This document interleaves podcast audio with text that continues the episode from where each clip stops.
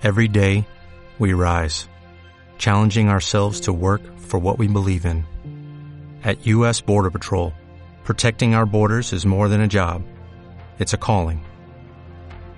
Agents answer the call, working together to keep our country and communities safe.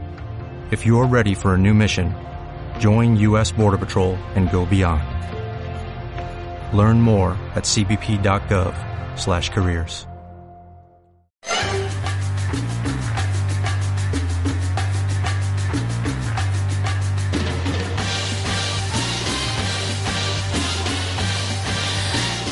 Buenas noches, queridos oyentes. Soy Marga de la Fuente y os doy la bienvenida, como cada miércoles, a esta fascinante aventura sobre el mundo del emprendimiento, que, como no, viviréis aquí, en Patenta tu éxito.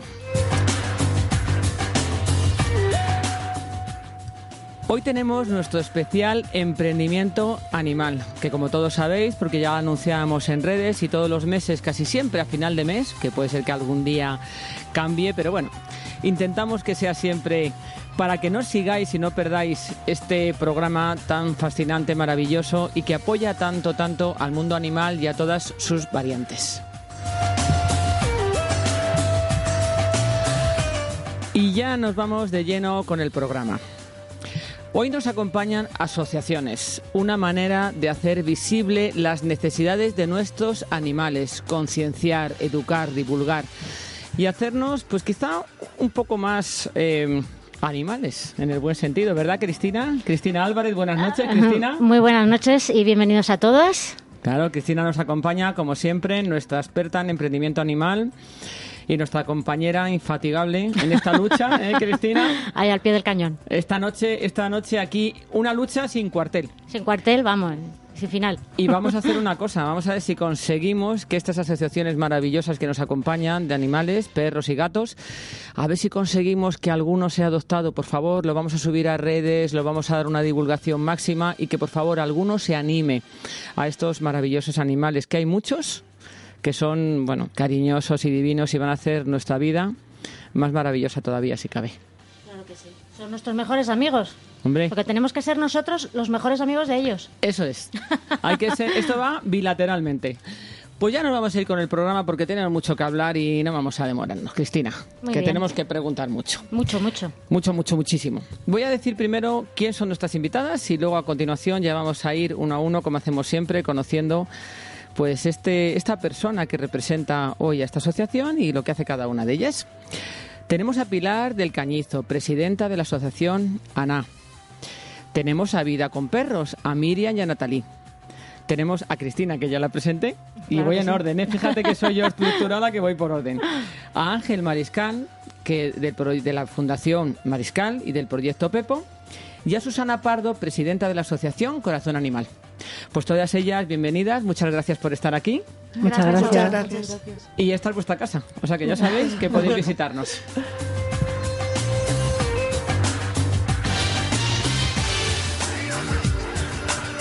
Pues ya nos vamos con Pilar del Cañizo, presidenta, fundadora de esta asociación ANA. ¿Cuál es tu historia y cómo llegas a este mundo, Pilar? Una historia larga ya. Pues eh, un poco casual. A mí los perros, sobre todo los perros, en general todos los animales, pero en especial los perros, me ha gustado desde pequeñita.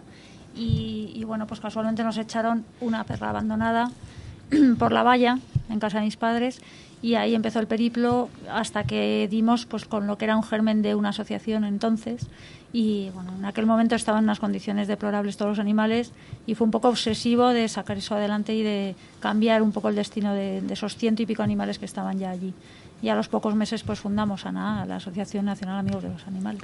O sea que nace como siempre de un amor hacia los animales y un hecho fortuito, ¿no? fortuito y, y además una sorpresa, porque en, en mi ingenuidad yo no me podía imaginar que existía esa cara oscura de, del abandono, del maltrato, etcétera. ¿Y ese perrito sigue contigo o ya no? No, se adoptó enseguida. Lo- ¿No se adoptó enseguida? Sí, sí. O sea, ¿no te quedaste con él? No, porque ya teníamos dos y mis padres dijeron que Bueno, no. ya es que tres perros ya era, era mucho, ya eso era demasiado, ¿no? Ya tres perros era demasiado. Pues cuéntanos sobre la labor de ANA y cómo funciona, cómo mm, la creas, a quién involucras. Queremos saber esta historia tan bonita de esta asociación. Bueno, nada siempre ha sido un trabajo en equipo. O sea, mm, por mucho que yo lo haya estado hasta cierto punto liderando, siempre ha sido un trabajo en equipo y cuanta más gente mejor, porque esto es una labor sin fin. Entonces, bueno, pues surgió, como te digo, por un centro que ya existía con ciento y pico animales y fue empezar un poco desde cero a organizarlo todo, tanto sanitariamente, tanto eh, recaudar fondos, eh, bueno, pues divulgar esos animales para encontrar adoptantes y, bueno, pues en, en, esas instalaciones estuvimos pues como unos 10, 12 años hasta que ya nos trasladamos al centro actual que, bueno, pues ahí llevamos desde 2003. Y la labor nuestra pues es el rescate y rehabilitación de animales mm, abandonados, fundamentalmente perros y gatos, aunque también llegan otro tipo de animales, y, buscarles una segunda oportunidad, un hogar, una familia. familia. ¿30.000 animales que les habéis encontrado un hogar? Sí, ya más de 30.000. Más de 30.000, esos son los datos que yo ya, tengo. Ya, es un largo recorrido también, ¿no? Bueno, 30.000, aunque fuera solo 30.000, sí, es un hito, ¿eh? Y uno a uno, pues esa es, ese es lo que nos, el motor que nos mueve, ¿no? El, conseguir que cada animal recuperarlo y no quedarnos en todo lo que queda por hacer, porque si no... O sea, encontrar su familia, su lugar en el mundo, que le quieran y le cuiden. ¿Qué cogéis? ¿Cachorros? Eh, ¿A veces perros ya adultos? ¿Qué tipo de perros encontráis? Todo tipo. Hablando de perros, vamos a hablar si quieres luego de gatos, pero hablemos primero de perros. Eh, no hay un perfil mm, cerrado, ¿no? Y luego también hay una temporalidad. Por ejemplo, los cachorros pues vienen en lo que es las épocas mm, de celo de los animales, suele ser más o menos primavera-otoño. Eh, sobre todo en gatos se nota más ¿no? esa, esa estacionalidad y adultos pues eh, todo el año y además como nuestro límite es nuestra capacidad siempre tenemos hasta lista de espera entonces, un poco el criterio es también tenemos unos criterios de prioridad, porque como no podemos acoger a todos, pues damos prioridad a los más necesitados, ¿no? Un animal atropellado, una hembra que está preñada o que ha parido ya en la calle, en fin, por desgracia no podemos atender a todos y, bueno, pues vamos priorizando los casos más urgentes. Y tenéis incluso un centro veterinario, veterinarios que colaboran con vosotros, me imagino, ¿no? Porque si son algunos animales que están enfermos o que han sido atropellados o que tienen algún problema, ¿no? ¿Cómo, ¿Cómo establecéis esa colaboración?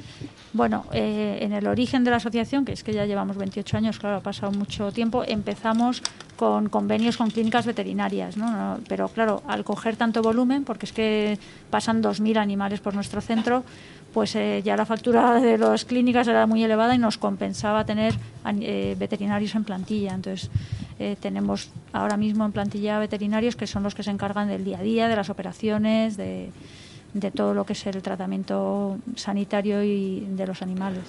¿Y qué zonas atendéis? ¿Madrid, Comunidad de Madrid o cualquier punto de España? Fundamentalmente es Comunidad de Madrid, pero realmente nos llegan casos de, de toda España ya dependiendo de nuestra capacidad.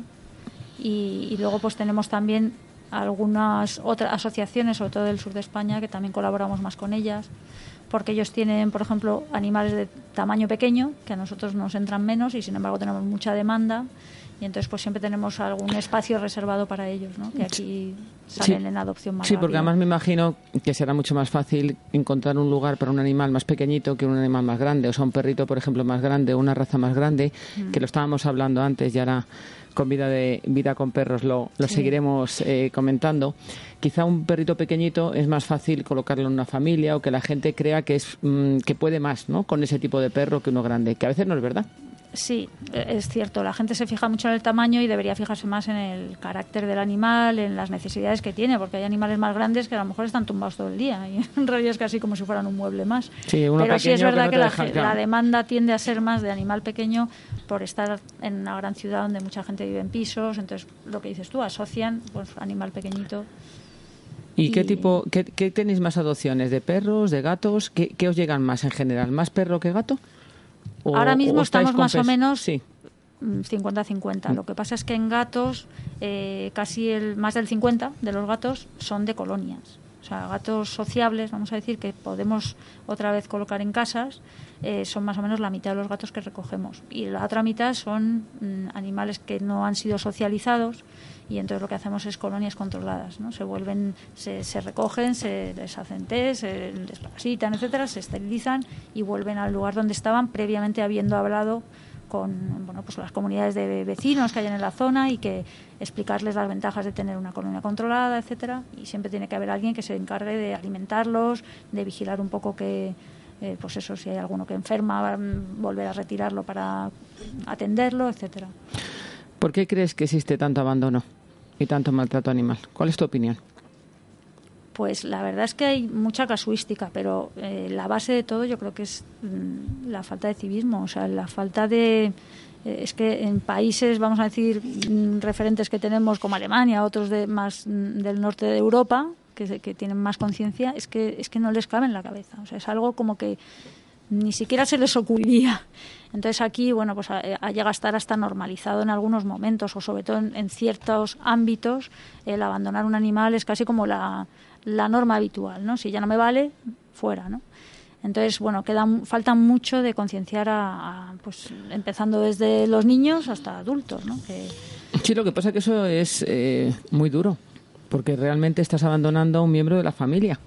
claro. Que una persona que, no sé, a lo mejor más rural, en un entorno más rural, pueda tener a lo mejor una manera de verlo un poco más fría, porque el animal represente eh, un apoyo para el trabajo o lo utilice de manera, pues yo que sé, cuida el ganado o cuida eh, la casa porque tiene una gran finca y tiene que tener varios animales. Pero, por ejemplo, en una ciudad o en las ciudades de España, que la gente pues eh, normalmente es más sensible, está más educada. Yo para mí es un tema de educación.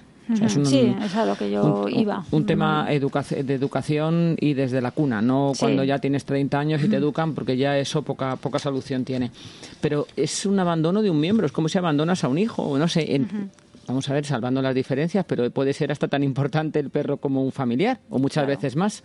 ¿Cómo se puede ser tan, no sé, tan, tan duro de pues, corazón? Pues fíjate que después de tantos años no me deja de sorprender y me cuesta entenderlo, ¿no? Pero es verdad que, por ejemplo, la empatía, pues hay gente que nace con ella y gente que no. Y aunque es algo que se puede trabajar y que se puede aprender, vamos a decir, ¿no? Y como dices tú, pues o te la transmiten en casa o en la escuela o en todos, en, en el entorno social, ¿no? Si, si hay una recriminación social, pues es a- algo que tenderá a desaparecer pero si lo haces y ni siquiera te reprime la administración, vamos a decir, porque las leyes no las ejecuta hasta el final o porque socialmente no hay una reprobación, pues eso se mantiene en el tiempo, no hay Yo estoy de acuerdo, Pilar, pero yo estoy más de acuerdo en educar que en castigar, fíjate. Yo creo que una sociedad que se basa en el castigo no funciona. Yo creo que la base de una educación y que seamos humanos, más humanos, más buenos con todo, no con los animales, también a veces con las personas. La gente abandona a abuelos, abandona a padres. O sea, no solamente si lo haces con un animal, pues a lo mejor también luego lo haces con un familiar, porque tienes el la misma sensación. Para mí,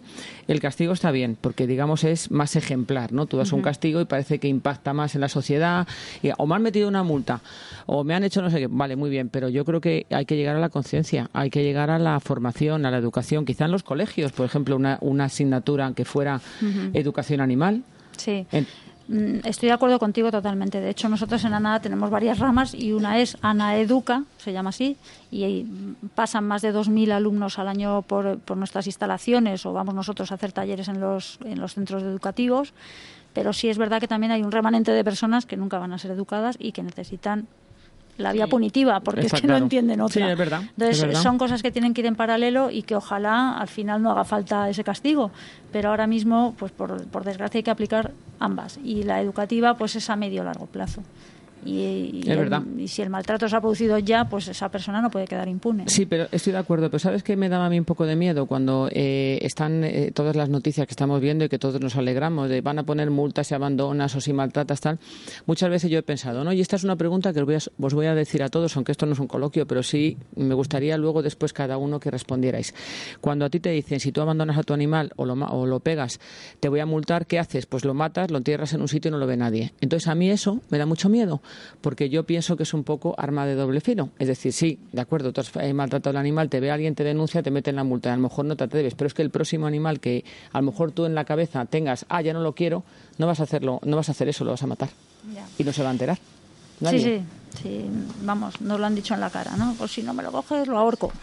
Pero vamos, lo que quiero decir es que eh, estoy de acuerdo, pero sí que es verdad perdón, que hace falta Sí, sí. esa parte y sobre todo es que tiene que ir unida con vigilancia y control, porque lo que hay que evitar es que se llegue a ese extremo, ¿no? Entonces, eh, tanto socialmente, como decía, mm, una reprobación, es decir, si tú ves a alguien que lo hace, atajarlo, denunciarlo y, y, bueno, pues Y aunque dejar- sea quitarle el perro, antes de que vuelva el Claro, animal, antes de que vuelva otra vez, y- a que sea más tarde y al final no solo le dé un claro. empujón, sino que al final haga otra cosa Y peor. como te- hemos tenido casos y está previsto en la ley que se inhabilita a esa persona para tener más. Pero claro, si no hay un control posterior, pues puede volver a tenerlo. Pero si- incluso con esa prohibición. O sea que previsto está en la ley. Lo que pasa es que Sí, muchas veces pues no se, no se llega a... Sí, es que la ley a veces Sí, eh, no, es queda- ju- no es justa ni se ejecuta con la dureza que debería ser. Eso es así, ¿no? Pero es verdad que eso, que claro, ¿cómo se evita? Pues usted no puede tener. Claro. Pero claro, tiene que haber un control de que no vuelva a tenerlo. Exactamente, y que estén un registro o algo que Mm. digan tú a este, bueno, claro, pero es un poco difícil controlar todo eso. ¿Os habéis hecho cargo de estos perritos que salían en todas las noticias? ¿La mitad? De los perritos que tenía Pues este sí. criador eh, sin... No tantos como la mitad, pero vamos, casi 70 están en casas de acogida. de Este, Ana, bueno, sí. criador sin conciencia y sin sentido, porque la verdad es que daba mucha penita ver a los pobrecitos perros, ¿verdad? Y sin conocimiento, que encima decía que los tenía estupendamente. Sí, sí, claro, claro, que los tenía divinos. ¿Y qué, qué le estabas contando él? Eh, ¿Los tenéis allí ahora? ¿A esos 70 perritos? Tenemos, tenemos ahora mismo la custodia provisional, o sea, están a- de, de momento están a, disposi- a disposición judicial, no podemos darlos en adopción. Eh, lo digo porque mucha gente obviamente está muy sensibilizada y está llamándonos, interesándose, pero en este momento, y no sabemos además cuándo podremos disponer de ellos, pero llevan con nosotros ya más de dos meses y están pues ya recuperándose porque venían con unas afecciones graves, O sea, venían tanto físicas incluso. como psíquicas, sí. Pobrecitos. Claro, eran animales que muchos de ellos llevaban años metidos en, en jaulas mínimas sin salir. Sí, que estaban Eh, algunos, sí, ¿verdad? Como ciegos, incluso no tenían... Bueno, es que estaban en un sótano eh, sin luz eh, natural. eh, bueno, las condiciones mm, no os lo podéis imaginar y, y esta persona estaba eh, abasteciendo a toda España y parte de Europa de chihuahuas, eh, pomeranias. Entonces, mm, sí que queremos alertar porque mm, uno de los detenidos era informático, es decir, el escaparate que mostraba esta persona para nada reflejaba lo que había detrás de, de todo este abuso y de toda esta crueldad, ¿no?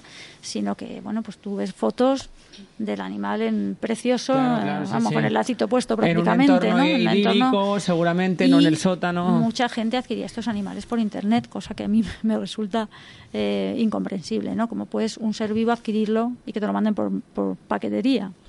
Eh, tiene que haber primero un conocimiento del animal. Estos animales muchos van a tener problemas de por vida por cómo han sido criados, cómo han sido muchas veces destetados tempranamente. Entonces van a tener problemas de salud, de comportamiento. Entonces mm, hay que asesorarse, hay que ver de dónde estamos adquiriendo ese animal, en qué entorno se ha criado. Eh, alertar que esto, que muchas veces hay una cría abusiva, son fábricas de cachorros. Esto no son criadores con una ética profesional, ¿no? Y, y mucho- muchos animales que hay en el mercado vienen de estas. De hecho, estas dos criaderos son la punta del iceberg. Sí, que hay claro, muchos más. es- por supuesto, y algunos que ni se sabe y andan por Entonces, ahí que... obviamente nosotros, primera opción, la adopción.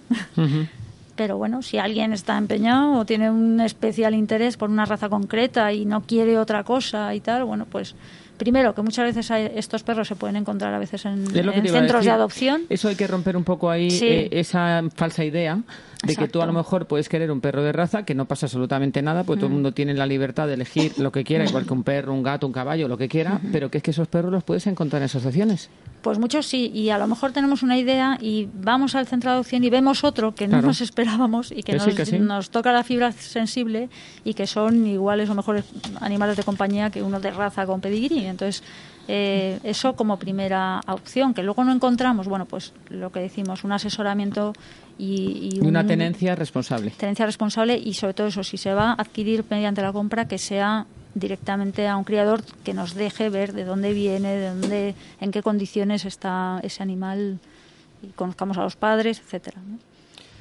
Pues ya lo sabe, ya escuchando a Pilar, llamar la asociación, luego pondremos todas las, todos los enlaces cuando subamos los iBox para que podáis contactar con, con ellos y ayudarles a adoptar perros o el que no quiera adoptar también puede contribuir aunque no quiera tener un animal en casa. Hay muchas formas de ayudar. muchas maneras, hay muchas desde se pueden apadrinar, eh, se puede hacer de casa de acogida, se puede hacer de voluntario o, o a- aportaciones económicas que siempre hacen falta. Por eso que en hay fin, muchísimas maneras hay de contribuir a ayudar. Sí, incluso desde casa. O sea que si, a- si le preocupa a alguien los animales, la asociación que tenga más cercana la puede ayudar de, de muchas formas.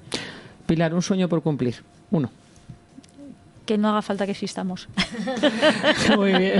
Hombre, es una- que, exist- que existáis, pero de otra manera. Exacto, que ya existáis de otra seamos manera. algo simbólico. No, porque si no, no te tengo en el programa, no me digas eso. Podemos hablar de muchas otras cosas. Pero que existas, pero de otra forma. ¿Y tu mayor éxito ha sido? Uy, no Uno. personal, ya te digo. El que Yo esto lo considero siempre eh, pues los 30.000 animales rescatados, obviamente. Esas Y- 30.000 vidas que hemos conseguido cambiar su destino, ¿no? ¿Perro o gato? ¿Tu compañero favorito? Los dos. No, no tengo ¿No tienes uno preferencia. favorito? ¿No? Me Y- cuesta decantarme. De cantarte, los uno dos de te cada. gustan. Vamos a dejar uno de cada. ¿Y cuál ha sido el mayor obstáculo que te has encontrado en la asociación? Eh, dentro de la asociación. Sí, para llevarla a cabo, para poder desarrollarla, para poder crearla o el día a día. Una cosa que te estés, porque este es el test del Pues éxito, que no lo he dicho muchas antes. veces, muchas veces la incomprensión de la gente, no de los de dentro, sino de los de fuera, ¿no? Del tener que estar justificando el, el por qué le dedicamos tiempo a esto, por qué nos importa. Pues ya la- creo que todo el mundo lo ha entendido ya. Pero muy bien, y si no lo entiende, lo vamos a repetir. No hay problema. Pilar del Cañizo, muchísimas gracias por estar en el programa y no te nos vayas, ¿eh? quédate con Nada, nosotros. gracias Muchas gracias.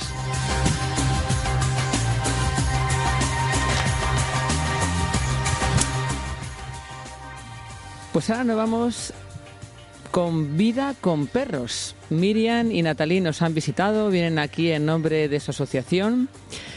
Ellas son unas voluntarias muy perseverantes y voluntariosas, valga la redundancia. Y aquí nos van a contar, primero, Miriam y Natalie, ¿qué sois vosotras? Pues, a ver, nosotras somos voluntarias eh, de la asociación, es decir, no somos los jefes ni nada de la asociación, eh, simplemente ayudamos pues en lo que podemos, porque obviamente tenemos que compaginar, en mi caso los estudios y en el suyo el trabajo con pues ayudar a la protectora y eso somos básicamente voluntarias que lo hacemos pues por amor, básicamente. Por amor, por amor mm, al arte. Al arte, a los perros, a- sí, a la los protectora, sí, y los general. animales. Claro, porque es difícil, ¿no? También decidir ser voluntario teniendo que compaginar, como tú dices, a veces los estudios o tu vida personal o el, o el trabajo. Tienes que tener muchas ganas, ¿no? De, de estar ahí.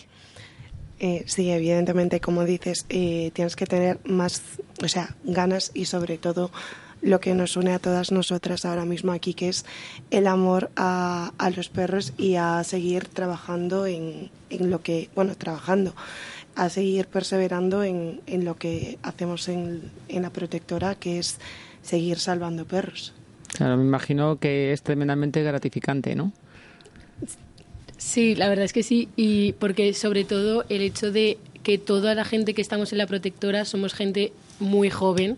De, o sea, nosotras tenemos, yo tengo 18 y Yo tengo 26. Muy jovencita. somos muy jóvenes y hay gente aún así más joven y yo creo que lo que destaca nuestra protectora es que mm, todos hacemos lo que podemos para intentar ayudar como sea. O sea, obviamente no tenemos, eh, muchos no tenemos coche y no tenemos dinero de manera de poder ayudar, pero el tiempo y la dedicación, porque compaginar los estudios con actividades y eso y cosas, yo creo que al final es muy gratificante. ¿Vosotros creéis que los jóvenes están más comprometidos con el mundo animal que la gente más mayor? Sí, rotundamente sí. Sí, ¿verdad? Eh, sí. Eh, yo creo que ahora mismo en la época que estamos se le está dando muchísima más importancia mm, por las la cantidad de protectoras que hay a que viene siendo el abandono y el maltrato animal. Y los jóvenes tenemos la ética, lo que decía antes, la ética y la responsabilidad que deberíamos tener todos. O sea, mm, no, no se nos cruza por la cabeza el maltratar a un ser vivo. Quizá puede ser también porque estamos más educados, quizá, las generaciones más jóvenes, porque yo creo que mo- volvemos un poco a lo mismo de antes, ¿no? Yo creo que es un tema de sensibilidad, pero también de educación, porque la sensibilidad se adquiere desde que uno es pequeño. El amor al arte, el amor a la música, todo eso lo tienes que eh, un poco mamar desde que eres niño. No te van a enseñar con 30 años pues eh, la sensibilidad hacia los animales, el amor al arte. ¿No creéis que es eso? También tiene que ver un poco con la educación. Eh, ¿O sí. es importante la educación, mejor Sí, dicho. yo creo que es una parte fundamental el decir, yo creo que también, o sea, de no puedes maltratar a un ser vivo. O sea, para mí es algo de tú no maltratas a otro ser humano, o sea, no se te pasa por la cabeza maltratar a otro ser vivo.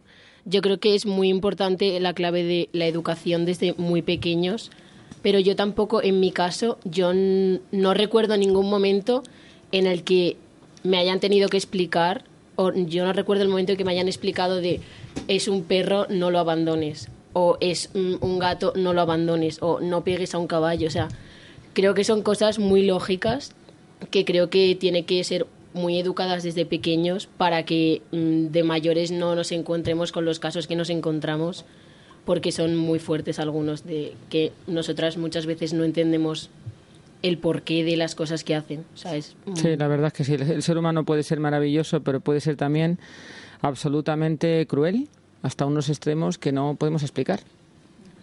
Lo estamos viendo constantemente, ¿no? En la vida general, los animales, en muchas más cosas. O sea, hay la parte muy buena y la parte también oscura. Sí, y a nosotras la verdad es que nos toca vivir un poco las dos partes, porque cuando adoptan a algún perro sí que ves la parte buena o cuando dan donaciones la gente o te ven por la calle y te dicen, joe, qué buena labor que hacéis, o sea, qué buena, que toda la vida que tenéis detrás y la labor que hacéis, pero también vemos la parte mala de muchos casos de perros tirados a las vías de los trenes, eh, recién nacidos o perros que llevan cinco años con su dueño y los abandonan llenos de heridas y de golpes. Eso, es lo que yo decía, es que no lo entiendo, es inexplicable.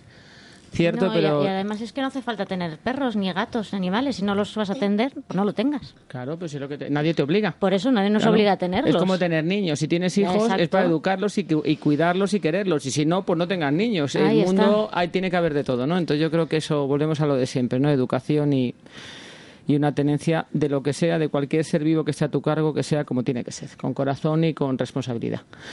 ¿Y cómo nace la asociación en el 2013? Contarnos algo sobre la asociación. Bueno, la asociación nace en febrero de 2013.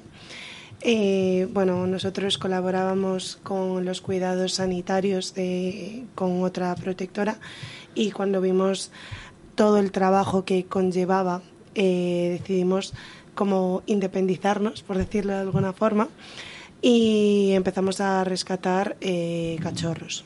Nos hicimos cargo de cachorros y fue así como nació Vida con Perros.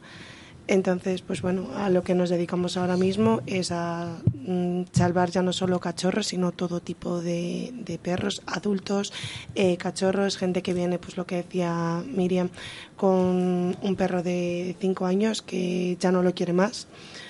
Y bueno, eh, eso es a lo que en lo que trabajamos día a día. Sí, porque además me decíais que os encontráis muchos mastines que es una de las razas que más tenéis eh, en la asociación, es así, ¿verdad? Sí, porque nosotros tenemos los perros en una finca muy grande, están en semilibertad, están divididos, no están en jaulas ni en nada, o sea, están en semilibertad y es muy grande y sí que es verdad que tenemos eh, tres mastines grandes y uno de ellos eh, o sea, es como el logo de la protectora ahora mismo porque su historia nos pareció o sea, brutal y mm, bueno, se llama Godo. Godo. Godo, eh, sí, y eh, básicamente tenemos esos tres con Godo y después muchos mastines pequeños que sí que nos llegan y es un perro, una raza que mm, cuesta mucho eh, colocarse, o sea, colocárselo, que la gente lo adopte. Reubicar y, adoptar, claro. Porque la gente como que tiende a pensar que un perro grande no puede estar en un piso en Madrid o en medio de la ciudad y mm, un podenco sí, por ejemplo cuando en verdad, si lo piensas, el podenco tiene que estar corriendo y haciendo ejercicio y sacándole y todo. Un perro grande, tú le sacas a pasear y cuando llega a casa es un mueble más. O sea, nosotras tenemos un, a todos los adoptantes que adoptan un mastín, le decimos, vas a tener un perro alfombra. De decir, es que va a llegar a casa y se va a tumbar. O sea, no necesitas una mansión para tener ese perro. Sí, que es un perro muy dócil, muy tranquilo, que tampoco es agresivo. Es un, con buen carácter, tiene buen carácter. Porque esto es importante, ¿no? Que nuestros oyentes lo comprendan y cuando luego escuchen después eh, los audios y, intenten comprender las asociaciones que habéis venido hoy, eh, que ese perfil de perro lo puede tener cualquiera. No necesitas un tipo, mm, no tienes que ser una persona que entienda mucho de animales o que tengas que disciplinarlo, porque no es un perro tampoco agresivo. No, no, no. Nosotros, en el caso de Godo, por ejemplo, eh, es el que siempre ha estado en la finca, porque nosotros hacemos paseos, todos los voluntarios por Sol, por el centro de Madrid, para que la gente consiga donación, nos dé donaciones o mantas o comida, pienso sobre todo. Eh, y un día el jefe de la protectora decidió llevarle para probar a ver porque le daba miedo al ser un perro tan grande y, o sea, es que se portó súper bien. O sea, es un perro muy dócil. ¿Cuántos años tiene? Eh, tiene dos. Dos, o sea que es casi un cachorro, vamos. Sí, es casi un cachorro, pero claro, el tamaño ¿Un cachorro de cuántos kilos? es eh, pues 80. 80 kilos, claro. 80 kilos es que es muy grande. Godo es el super cachorro. Sí, El super cachorro, pero sin embargo es dócil, es bueno Sí. y lo que tú dices es un perrillo alfombra. sí, justo. No tenéis gatos, solo tenéis perros en la asociación. Sí, solo tenemos perros. ¿Y atendéis a toda España o, más, o fundamentalmente Madrid, Comunidad de Madrid? Fundamentalmente Comunidad de Madrid, pero mm, por- o sea, en las afueras no solemos tener ningún tipo de relación con perros, básicamente por la, lo que viene siendo el seguimiento de los perros. Eh, bueno, en, hay veces que sí que hay casos de Andalucía que tenemos contactos que ven, o sea, en Andalucía el abandono de perros es bestial y sí que es cierto que nos suben algunos perros a Madrid para intentar adoptarles. No, claro, y en algunos casos, pues, eh, como decíamos antes con Pilar, pues hay emergencias que aunque no sea la zona tuya donde tú trabajes, pues tienes que atenderlo, no los vas a dejar tirados y te da pena y los coges y te, pues claro, tienes que darlos luego salida, que ese es el problema, ¿no? Encontrarles luego una familia. Pues la verdad es que qué maravilla y animamos a que también los mastines se pueden tener en Madrid y en las, en los, en las ciudades. ¿Eh, Cristina? ¿Tú tendrías un mastín? Yo he tenido. ¿Has tenido mastín? Sí, o sea que siempre está asociado más a, la, a las fincas, ¿no? A la guarda también, ¿no? De, de las chalés o de las fincas. Pero son perros súper... A ver, está muy mal generalizar porque luego depende de cada individuo, ¿no? Pero por mi experiencia son pelos- perros tranquilos que, que sí que eh, tienen un ladrido pues muy para eso, para ahuyentar a personas extrañas, pero que luego son muy llevaderos y se llevan bien con los críos y no nos suelen dar problema en ese sentido. Pues nada, que se animen. A ver si hoy sacamos alguna adopción, por Dios, que nos escuchen. Que todo, hay que hay de todo. Podéis adoptar perros, gatos, medianos, pequeños, grandes, de todo. No, a ti ya no. Tú ya estás adoptada, tú no. No, y además hay que, no hay que perder el foco, Cristina. hoy personas no adoptamos, hoy animales solamente. Animales. Y tenéis además atención veterinaria también, ¿verdad? De asociación. Sí, estamos eh, unidos a una clínica veterinaria, que es donde eh, nosotros llevamos pues lo que viene siendo el cuidado de todos los perros que nos llevan a la protectora. Eh, ahí nos encargamos de hacerle todos los test, eh, pues eso, de leishmania, poner las vacunas, de entregarlos eh, con las vacunas que, que tienen que tener todos los perros para poder salir en adopción, de desparasitarlos. Además, también después, durante el primer año, nos encargamos nosotros también de hacer el seguimiento de la esterilización, que es súper importante porque es, mm, es, vamos, la causa principal Claro. para evitar eh, otra vez eh, el Volver al- abandono. claro, volver otra vez Exacto, a- para que no sea la pescadilla que se muerde la cola. Claro. Entonces, eso es a lo que eh, seguimos mm, como alimentando. Claro, y seguís un protocolo para que no vuelva. Claro, es que si al final no ocurre eso, pues vuelven otra vez y encima si ya de por sí hay mucho abandono, los perros son difíciles de colocar y no hay tantas familias para cogerlos, adoptarlos y no cortáis en algún sitio, pues al final no terminamos, Exacto. no terminamos de, de esta historia, ¿no? Y entonces os vamos a ver por sol. Por Sol, sí, solemos estar los sábados por la mañana. Eh, vamos todos los voluntarios, llevamos muchos chalecos y bueno, básicamente es para conseguir financiación porque tenemos entre 50 o 70 perros, es como entre los datos que se mueven y pues no tenemos ninguna ayuda ajena a lo que es la donación de la propia gente que anda por la calle y que decide o comprarnos bolsas. Tenemos unas bolsas tote bags de la protectora o antes vendíamos calendarios o simplemente simples donaciones de la gente. También hay camisetas y pues no sé si os queréis ayudar, pasar a ayudarnos. Estamos todos los sábados y, mm, y eso, básicamente es eso. Nuestro Instagram si es eh, arroba vida con perros por si lo queréis eh, echaros un vistazo. y No, no, si os está. todo para que os sigan a todos. Vamos a intentar, ¿verdad, Cristina? A tope. Sí, sí, sí. por todos los sitios. A ver si conseguimos que este año algún animalito tenga una familia que lo quiera mucho. Claro que sí. Que seguro que lo vamos a conseguir. Ahora, intercalo preguntas de nuestro famoso test del éxito. Lo más gratificante de un voluntariado es...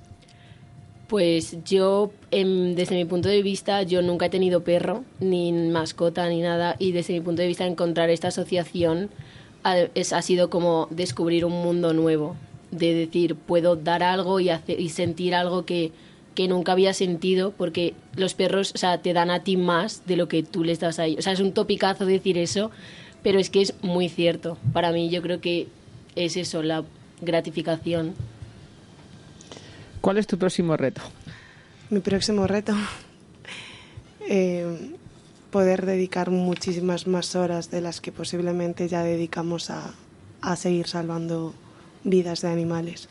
Ya no solo de, de, perros, que es mi punto débil, pero sino de, de más animales. ¿Y cuál es lo que más os gusta o la mayor virtud que creéis que tiene vuestra asociación? La hermandad que tenemos entre todos nosotros porque somos literalmente una familia. O sea, lo que nos podemos lo que nosotros podemos sentir entre las adopciones, entre las buenas noticias, las malas noticias, ya no solamente lo que nos lleva a, a lo que, o sea, a la protectora, sino también sobre lo que nos lleva a nuestra vida personal. Y estamos súper unidos. Pues, eh, pues yo creo que ya todo está dicho. Me decir más casi, pero bueno, volveremos sobre todo esto y lo publicaremos en todos los medios que podamos para que seáis más visibles y eso, consigamos el objetivo de esta tarde, de esta noche, de esta noche de miércoles. Muchísimas gracias. Que seamos mejores personas y que demos un hogar a esos perritos y animales que están sin familia. Todo por los perros. Todo por los perros. Muchísimas gracias. Y todo nuestro cariño. ¿eh? Y ánimo, que sois muy jóvenes y que ese yo diría que es uno de los mayores de las mayores virtudes o de las mayores satisfacciones de una asociación como esta, ¿no? Que seáis gente tan joven y con unos ideales tan fantásticos. Muchas gracias.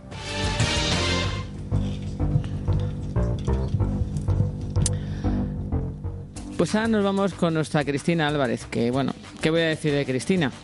Que es nuestra experta en emprendimiento animal y compañera y vamos, y luchadora infatigable. Ella es directora y presentadora de Reino Animal, tiene una audiencia en iBox espectacular. De hecho, yo creo que este año próximo la van a dar un premio, es que estoy segura, porque el año pasado se quedó ahí al borde. A las puertas. A las puertas, pero este año yo creo, Cristina, que ya lo rematas. Sí, ¿Eh? eh yo creo que vamos por el buen camino, sobre todo porque es que como soy tan feliz haciéndolo, pues eso en algún momento pues se tiene que ver recompensado.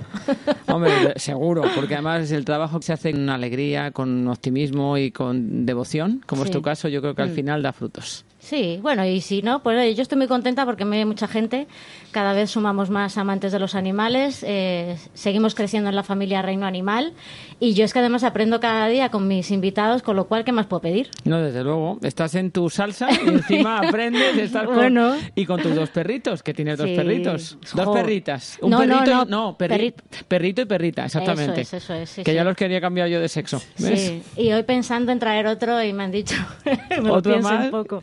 Y te han dicho que te vayas tú, ¿no? Sí. Por eso por eso he dicho antes lo de que me adopten, porque a lo mejor me tienen que adoptar ah, bueno, bueno, pero que te adopte con los, con los dos, no tú más dos. Ah, o no, más eso siempre. No, yo con mis perros ¿En serio? ¿Quieres adoptar otro?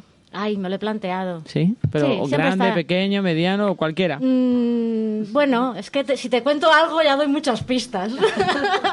ya me imagino por dónde vienen. Ya, ya. Madre mía, de héroes de cuatro patas. ya me lo estaba imaginando yo, que es que, es que son unos perros espectaculares, ¿eh? Sí, sí. No me extraña porque perros policía. son perros policía y además es que están tan educados, son tan divinos que... Sí, pero bueno, yo creo que me tengo que sosegar un poco. Frénate, frénate Cristina, que te veo que en periodo de adopción te veo a ti. Pues Cristina, aparte de todo esto que estábamos contando, es una especialista en marketing digital dirigido además al mundo animal, porque ya estuvo en emprendimientos, negocios, pero eso no la gustaba. Ella dijo, a mí lo que me gusta son los animales y yo por eso me voy directamente con mi especialidad a moverme en este mundo. Cuéntanos un poco sobre los proyectos nuevos que tienes. Bueno, pues mira, estamos trabajando codo con codo con Nacho Sierra, que estuvo en nuestro programa Sí, también. sí. Ahí pues llevándole un poquito la estrategia para, para su escuela, con la Escuela de Formación Profesional Canina, también con su propio nombre, Nacho Sierra. Y, y la verdad es que muy contenta porque aprendiendo mucho, conociendo a gente muy interesante y, y, bueno, con Reino Animal, pues avanzando, que también, bueno, pues hay noticias que eh, me quieren comprar eh, ¿Ah, sí? la distribución del programa de Reino Animal para emitirlo en otras cadenas de Qué radio. bien, qué bien, qué bien. Pues no me extraña, tienen buen ojo. tienen buen ojo. Así que Es ahí- que la gente, claro, te escucha TV y dice aquí, pues esto es bueno. ¿Y dónde va la gente? Pues a por las cosas buenas, Sí. ¿o no? bueno, Oye, y además tenemos a Ángel Mariscal ahí al teléfono. Ángel, Hola, ¿qué hay? Muy buenas noches. buenas noches, Ángel, ¿cómo estás? Muy bien, muy bien, fenomenal, encantado de estar con vosotros. Ah, pues aquí estábamos esperando hablar contigo porque como estamos con Cristina y ahí haces un tándem porque estáis haciendo muchas cosas juntos en este proyecto tan maravilloso como es tu asociación y el proyecto Pepo, ¿qué es lo que nos gustaría que nos contaras esta noche? Háblanos sobre tu proyecto Pepo. Bueno, pues eh, el proyecto Pepo se basa en dotar y donar a víctimas de violencia de género de perros de protección o perros asistenciales para, para ellas la- y darles la- lo que es la formación para poder llevar estos perros. Son. ¿Son perros que ya están educados o los estáis o los educáis con la persona que va a ser el destinatario, digamos, final o su dueño final? En, en el fondo los, los, los educan ellas, porque ellas pasan por una serie de filtros y una serie de cursos. En el fondo son adiestradoras, o sea, pasan por un curso de 150 horas que las habilita para ser adiestradoras, en las que crece el vínculo para poder llevar el vínculo de protección, para que pueda existir este instinto de protección. ¿Y con qué edad? ¿Con qué edad eh, eh, ellas eh, tienen, el- esas personas eh, tienen el perro? ¿Cuándo empiezan a trabajar con, con el animal? ¿Cuándo son bebés? Eh, ¿en, qué, qué- en qué momento empiezan a trabajar con ellos? Es, a la carta, es decir, eh, ellas cuando llegan pa- pasan por, por una serie de otros. Uno de ellos es psicóloga experta en violencia de género y los adiestradores, que son los que eh, se con- consensuan para ver eh, qué perro o qué determinado perro, o si es perra, o la edad que tiene, o el carácter, eh, todo esto se consensua y así se le da. Pues la verdad es que es una labor maravillosa y sobre todo, y que yo he leído mucho de lo que haces, y esa mm, seguridad que da tener un perro que, está a tu lado, que te cuida. A los niños también les viene muy bien, ¿no? Porque estas personas que han pasado por esta violencia de género han sido amenazados, incluso pues han tenido agresiones. En la familia, el tener este animal, mm, yo creo que produce unos grandes beneficios, tanto eh, físicos, ¿no? Que estarán más tranquilos como mentales. ¿Cómo, ¿Cómo te sientes al llevar esos perros ahí y cambiar la vida de la gente? Bueno, la verdad es que, bueno, orgulloso, orgulloso de, de verlas crecer, de verlas crecer con el perro, de verlas eh, recuperarse tan rápido, orgulloso de verlas eh, cómo vuelven a salir a la calle, cómo vuelven a relacionarse, cómo vuelven a, retomar eh, eh, trabajos que antes han dejado y todo esto gracias a, a nuestro amigo incondicional que es el perro. O sea, es increíble la ayuda que les da el perro. Eh, en un principio ya te digo que nosotros cuando pensamos el proyecto Pepo fue para darles este, estos segundos tan bonitos que marca la diferencia entre la vida y la muerte de ver a su agresor delante y poner el perro delante, pero la protección eh, pasó ya casi a un segundo nivel. Ahora los beneficios terapéuticos que le está dando el perro eh, son alucinantes, o sea, es, es, es increíble. Los mismos psicólogos están mm, diciendo que es que es alucinante el proceso de recuperación que tienen las víctimas de violencia de género con, con los perros. Sí, es que si un animal te cambia la vida, incluso no habiendo pasado ninguna situación de este tipo, pues habiendo eh, sufrido ¿no? este, este grave problema, pues me imagino que eres otra persona. Y de hecho, aquí tenemos a Cristina que está ahí a tope con el proyecto contigo, ¿eh, Ángel? Sí, sí, sí, viene a ver los entrenamientos, está con nosotros, está mano a mano con los usuarios, la verdad es que nos está ayudando muchísimo y bueno, me encanta que Cristina nos ayude un montón. Hombre, Cristina es una joya. ¿Cómo no va? Encantados todos. Tú eres una joya y Cristina es otra. O sea, que estáis ahí el, el dream team, el dream team del mundo animal. Oye, Ángel, pues muchísimas gracias. Cristina te quiere hacer una pregunta antes de despedirte. Cristina. nada, sobre todo buenas noches, Ángel, muchas gracias. Buenas noches, gracias a ti por, por llamarme. Y, sí que es verdad que lo que decía, ¿no? Que sí que tengo muy buena relación con ellas porque es que además es, sobre todo es disuasorio la imagen del perro, porque mucha gente lo que se cree, ¿verdad, Ángel? Que, que el perro va a atacar y no es eso la finalidad. Claro, claro, no, no, no, no, no tiene nada que ver. El, el, concepto perro de defensa o perro de seguridad eh, es una cosa, el perro protector o perro de protección, perro asistencial es otra totalmente diferente. Se trabajan otros instintos, es relativamente nuevo y, y es relativamente eh, difícil que la gente todavía entienda que no es un perro de ataque, es que no tiene nada que ver, es una característica que tiene que ser súper social, tener este instinto de protección y luego lo que ha dicho Cristina, que sean perros grandes, porque la imagen disuasoria en seguridad es fundamental. Pues mira, aquí tienes unos en los, en el, hoy en la tarde han venido en la tarde noche. Digo tarde porque es que parece cuando empezamos que es la tarde, pero ya es la noche. Aquí tienes asociaciones que tienen perros de todos los tamaños y grandes los que quieras. Genial, genial, pues sí, pues sí. Es Alguno de ellos a ver si les podemos echar una manita. Genial, claro. Eh, Ángel, como tú siempre haces. Pues muchas gracias, Ángel. Un abrazo y un beso. Y que sigas con este proyecto. Y nada, y con todos a tu lado. Cristina y todos los demás que estamos aquí. Muchísimas gracias a todos vosotros. gracias. Buenas noches. Buenas noches.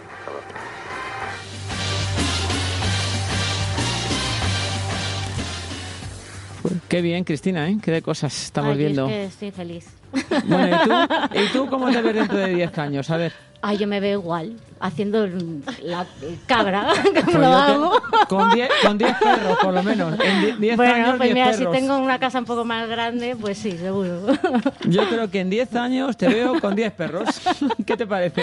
Vale, y gatos y caballos. Y de todo. Que no ¿Tú? nos lo podemos Pues olvidar. entonces hay una finca grande de estas y ahí metes a todos. Pues sí, ojalá, ¿eh? Porque quiero otra vez volver a, a tener mi espacio en, la, en el campo.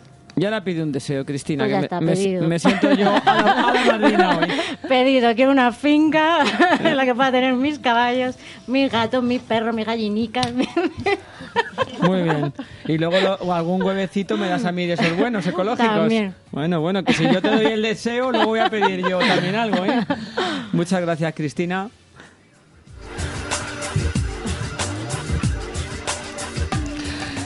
Y ahora nos vamos ya con nuestra cuarta invitada que ya cierra, cierra este programa estupendo que tenemos entre manos. Susana Pardo es presidenta de la Asociación Corazón Animal. Buenas noches. Buenas noches. Que te he saludado antes, pero claro, como hemos hablado tanta gente, ya la- los tos oyentes estarán un poco ya despistados.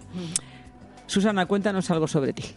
Eh, bueno, eh, soy la presidenta porque tiene que haber un cargo dentro de las asociaciones, no porque con eso conlleve ser más ni menos que el resto.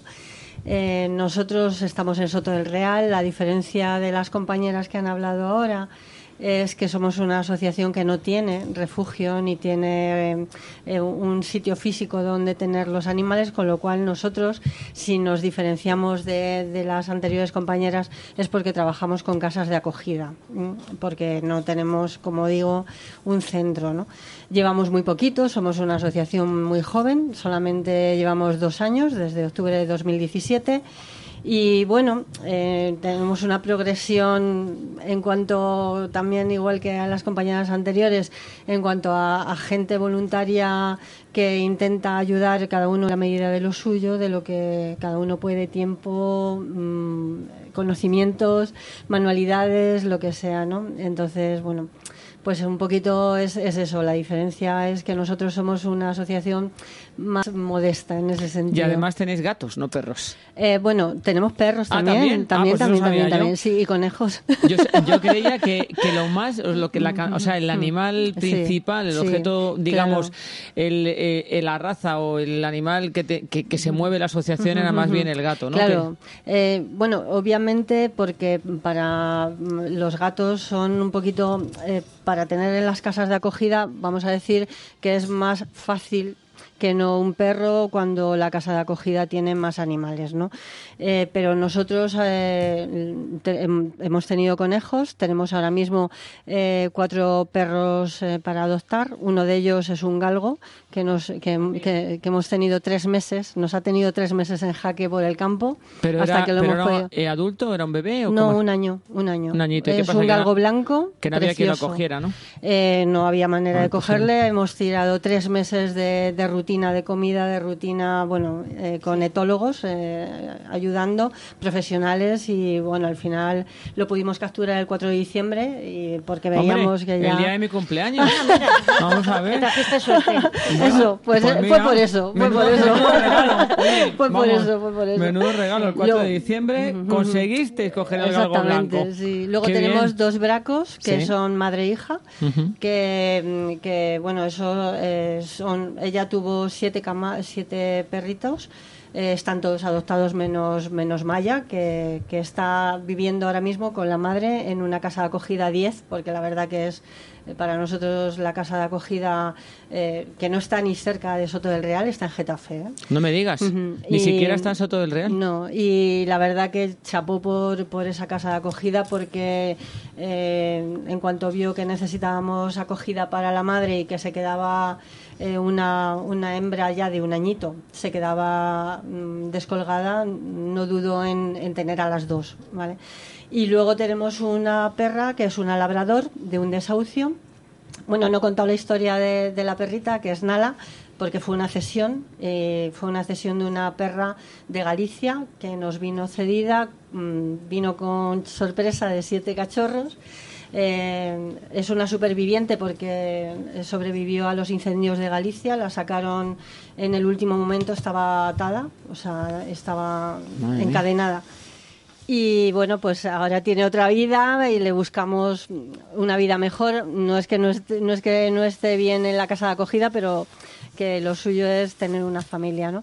Y luego tenemos a Cani, que Cani es una labrador, que se puede decir que está en acogida indefinida porque tiene 13 años y viene de un desahucio. Y entonces, bueno, ahora mismo está viviendo en, en casa de un adoptante nuestro, con otro perrito que tiene ahora hecho un añito que es uno de los siete magníficos. Nosotros les llamamos los siete magníficos, igual que los siete nalitos, Ujú. porque esos sí que fueron siete cachorros abandonados en una caja en la carretera en un- En la una carre- madrugada. ¿Pero en la carretera de Soto? Sí, De- en, un- en una madrugada de noviembre. Eh, siete cachorros mm, de perrito que cada uno ha salido muy diferente, la verdad, tipo pues son de, de caza, o sea, son tipo podenquitos y tal, pero bueno. Y los siete magníficos están felizmente adoptados todos. Uno de ellos es el que está con Cani, con la abuelita, ¿no? Eso en cuanto a perritos. Y luego tenemos 47 gatos, en a- 47 gatos. en adopción en las, posa- en las pocas casas de acogida que 47 tenemos. gatos de todas las edades. Sí, claro. Puede ser cachorritos, puede Sí, sí, ser sí. más mayores. Claro, un gato, Sí. la, vamos a ver, eso es otra cosa que hay que tener en consideración, que claro, la esperanza de vida de un gato Es de muy- 20 es años. muy- es de 20 o más. Es de 20 o más. Yo Po- conozco gatos de casi 30 años, ¿eh? Sí, mi, mi primer gato, Coco, que yo no me gustaban los gatos, eh, ha vivido 20, 20 años. Y veintitantos años conozco yo, sí. O sea que por eso, y hemos tenido conejos también. Bueno, ahora mismo también. ¿Pero qué eh, tipo de conejo? ¿Conejo tipo no, hámster? pues, ¿Conejo? no, no, conejo, conejo. ¿Conejo, conejo? Conejo, conejo, sí, conejo común, eh, pues lo típico, hemos tenido uno, eh, el típico conejo que le compras en la familia y que al año casualmente les da alergia, al Ya, año, al año, que es cuando hay que esterilizarle, cuando ven que hay que vacunarle, cuando ven que cuesta dinero la esterilización, porque una esterilización de, de una, eh, un conejo no es barata. ¿vale? O sea, y claro, pues es cuando surgen que ya nos molesta el conejo. Entonces, pues bueno, hemos tenido conejos también. Están felizmente adoptados ahora, pero bueno, ahora nos ha entrado Qué una curioso. conejita, Connie. Pero bueno, esa sí que es de campo. Esa conejilla que nos acaba de entrar es de campo. se- La tiene una compañera que se puede decir que es la que entiende de, de roedores. Y, y lo que pasa que es que es una coneja que si la soltamos en el campo nos va a durar nada. Porque No, claro. con los milanos y con las Sí, águilas. las- y las urracas y incluso. las urracas, bueno, las urracas con los gatos. Con No, no, sí, lo con sé, lo los sé. Las urracas son de las tremendas. camadas. o sí, sea, sí. Las urracas con los huevos, con lo- cualquier animal pequeño, los huevos los, vamos, los aniquilan. Pero luego animales pequeños de cualquier, de cualquier Sí, eh, sí, sí. característica, vamos, arrasan con ellos, no dejan uno. Un pollito, un patito pequeño, cualquier cosa que sea pequeñita, son bastante asesinas las urracas, ¿eh? Sí, Tienen un instinto ahí un poco, sí, tienen, sí. Un poco, bueno, es el ecosistema, Claro, funciona, tampoco claro. es, pero bueno, sí que te- hay que tener cuidado desde luego. ¿Y es fácil? ¿Es fácil colocar a los gatos más que a los perros, tú crees? No es, no, bueno, eh, depende, depende. Y cuando digo depende es porque, igual que el resto de las compañeras, eh, nosotros tenemos un protocolo de, de adopción que es fundamental para luego el seguimiento de, de la vida de ese animal. Eh, nosotros, eh, si tenemos a lo mejor tantos gatos en casas de acogida, es porque no los damos A cualquiera, claro. Porque intentamos, que de hecho hacemos una visita previa a la familia. eh, bueno, esta semana nos ha pasado. eh, preguntaban por una gatita en siamesa que veían en la web y han cambiado el chip porque han pensado mejor un gato, una gata más adulta. Tenemos una gatita que, mm, que creo que conoce Cristina porque hemos hablado alguna vez de Corny, de, de Vaquita, que es una gata leucémica que no la pasa absolutamente nada porque es asintomática. Lo único que pasa que Vaquita fue una gata recogida de CES, como ha comentado antes Pilar, del control, esterilización y suelta de felino que eh, la vimos que estaba tenía un añito, la vimos que era sociable y bueno, después de la cuarentena se le hizo el test, dio positiva en leucemia, volvimos a repetir el PCR al, al mes, volvió a dar positivo en leucemia y entonces lo, único que le pasa es, o sea, es un gato normal, absolutamente normal, como son también los gatos inmunos, lo único que hay que tener con ellos una serie de, eh, pues como con las personas enfermas, una serie de, cuidados. Entonces, Corny, eh, esta familia mm, no quieren tener más gatos, tienen claro que solamente quieren uno y quieren uno tranquilo porque tienen una niña. Eh, la niña está encantada de tener una compañera. Y claro, eh, se le- al hacer la visita también cambiaron un poco el chip, es lo que estamos hablando, ¿no? Ellos tenían ese chip de una cachorra más pequeña, pero luego hablando con ellos y pensando, pues sí, eh, a lo mejor una gata que, como el caso de Corny, es, es parlanchina, porque es la típica gata que tú le hablas, hola Corny, ay, ay, ay", y te dice ahí, te cuenta, tal. Entonces, claro, eh, eh, la familia dijo, jolín, pues a lo mejor mm, tenéis razón y lo que nosotros queremos es una gata que con la niña interactúe, que, que sea mm, habladora, que, que sea cariñosa. Entonces, al tener dos años, ya tiene un carácter del gato, ya sabes cómo es el gato, no, no el típico bebé que no sabes el carácter que va a tener. Y sobre todo teniendo niños en casa hay que tener Claro, cuidado también, claro. ¿no? Porque yo, fíjate, eso que no soy una entendida en gatos, porque, norma- vamos, a mí me gustan más los perros, no es por nada, porque gatos, pero me encantan también todos los animales, ¿no? Pero siempre mi, mi pasión ha sido los perros.